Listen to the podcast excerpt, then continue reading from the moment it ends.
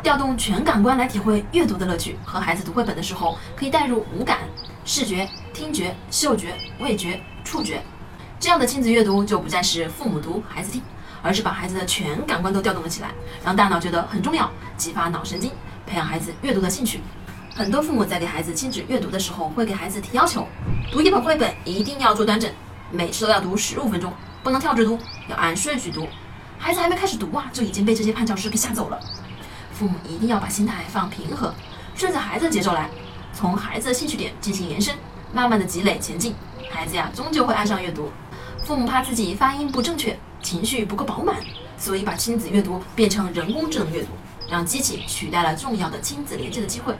如果父母被这些原因打败而不愿意去尝试去改变的话，你的孩子在面对困难时也会容易放弃。你的育儿态度才是最好的言传身教。我是不完美柚子妈妈，关注我，为你分享最有深度的育儿知识。